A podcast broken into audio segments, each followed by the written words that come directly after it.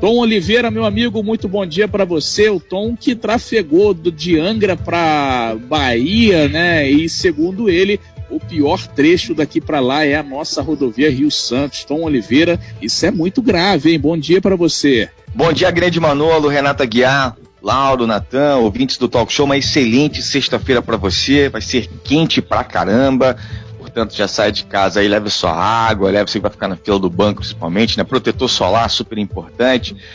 E uma excelente sexta-feira para você. Exatamente, mano. Ontem, inclusive, eu estava saindo ali da Avenida das Caravelas, né? Tem a Ayrton Senna, a Avenida das Caravelas foi duplicada ali, asfalto novo, é, lâmpada nova, pintura nova e tá tudo novo. E tudo novo, quando é novo, é maravilhoso, né?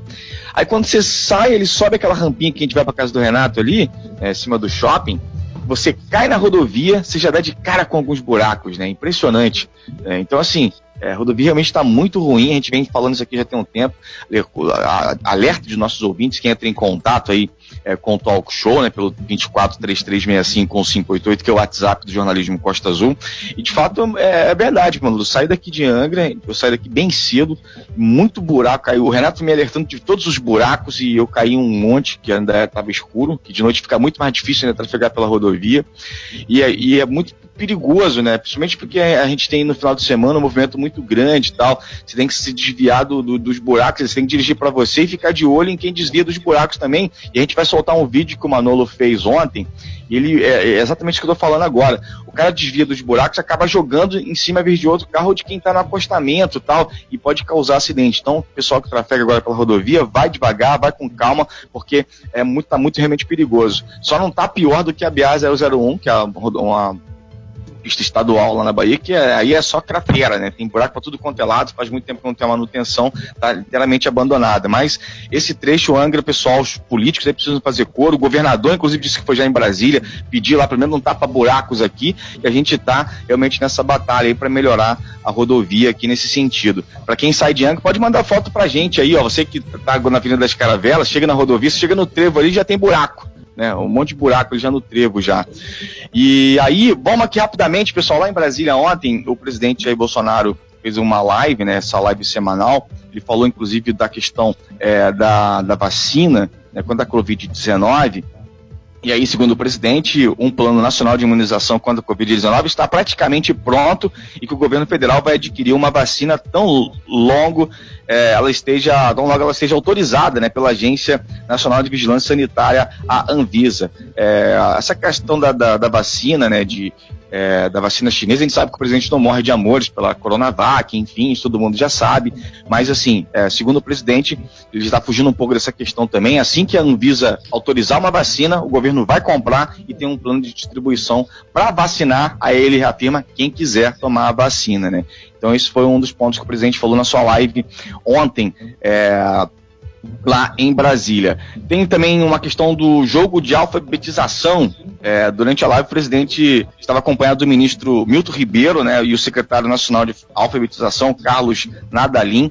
A parte deve lançar essa semana um aplicativo para auxiliar crianças no processo de alfabetização, batizado de Grab Home Game. O aplicativo foi desenvolvido por especialistas finlandeses pode ser baixado gratuitamente pela internet, sendo que o, o, uso posterior não requer conexão. Baixou o aplicativo, você pode usar sem ter aí conexão com a internet, o que é muito legal, né? A gente, a tá aqui reclamando, inclusive, de internet. A gente sofre muito com isso, a internet no Brasil é muito ruim, tem uma qualidade muito ruim de internet, e aí é, essa questão, e muita gente não tem acesso à internet também, né? É, aqui a gente ainda fala, ah, é, fácil o cara acessar, é, né, ter lá um, um, site, conseguir acessar. Mas a gente sabe que pelo Brasil muita gente não tem acesso à internet. Então baixa o aplicativo e aí a pessoa vai poder utilizar ali, acessar a plataforma sem acesso à internet. Então é muito legal esse é, jogo da alfabetização que é, foi falado ontem também lá na live do presidente. A expectativa do governo federal é que o aplicativo possa é, suprir parte do prejuízo que crianças nessa faixa etária estão tendo com o fechamento das escolas e a suspensão das aulas em função da pandemia de Covid-19. Esse foi um tema também abordado. O governo federal, o MEC, enfim, defendem a volta presencialmente é, nas escolas, né? Só que tem lá uma decisão do Supremo Tribunal Federal que está na mão dos governadores e dos prefeitos. Então, não depende só do MEC, não depende só do governo federal. O governo federal defende a volta das, das aulas presenciais. É, o governo quer que volte, quer que funcione e que o Brasil está perdendo muitas crianças estão perdendo muito com isso. Mas está na mão dos governadores e dos prefeitos por decisão do Supremo Tribunal Federal. E para a gente fechar rapidamente, Renata Guiar, o presidente também falou da questão dos empregos é, no país. Existe uma grande expectativa de que o ano de 2020 é, se encerre com mais empregos do que em 2019. Ele comemorou o resultado positivo da criação de empregos formais, segundo o balanço do Cadastro Geral de Empregados e Desempregados, o CAGED divulgado pelo Ministério da Economia, que apontou um saldo positivo de 394.900 empregos em outubro. Um dos os piores meses foi é, abril ali e junho, teve, teve disparou na questão dos desempregados, mas nos últimos meses tem tido saldo positivo na criação de empregos no Brasil e a expectativa do governo é que 2020 termine com mais empregos do que em 2019, mesmo com a pandemia. A gente torce porque tem muita gente aí desempregada. Atualmente, a estimativa da população desocupada no Brasil é de 13 milhões e 500 mil pessoas. Então tem muita gente correndo atrás de emprego. Você que está desempregado, continue tentando, não desista não. Você tem que aparecer e mostrar que você existe, porque de repente tem uma vaga lá esperando por você. Se você também não se apresentar, fica mais difícil ainda, né? É isso, pessoal. Grande abraço, avante, porque tem sempre alguém na nossa frente. Valeu, Tom. Muito obrigado aí pelas suas informações. Aí um excelente dia para você. São 8 horas e 24 minutos, virando agora para 8 e 25. A gente lembra que o telefone do nosso WhatsApp é o 24 3365 1588. Natan. É isso, Renato. Vamos ao intervalo agora e já já a gente volta com muito mais informação para você no Talk Show Música e Informação na Costa Azul FM.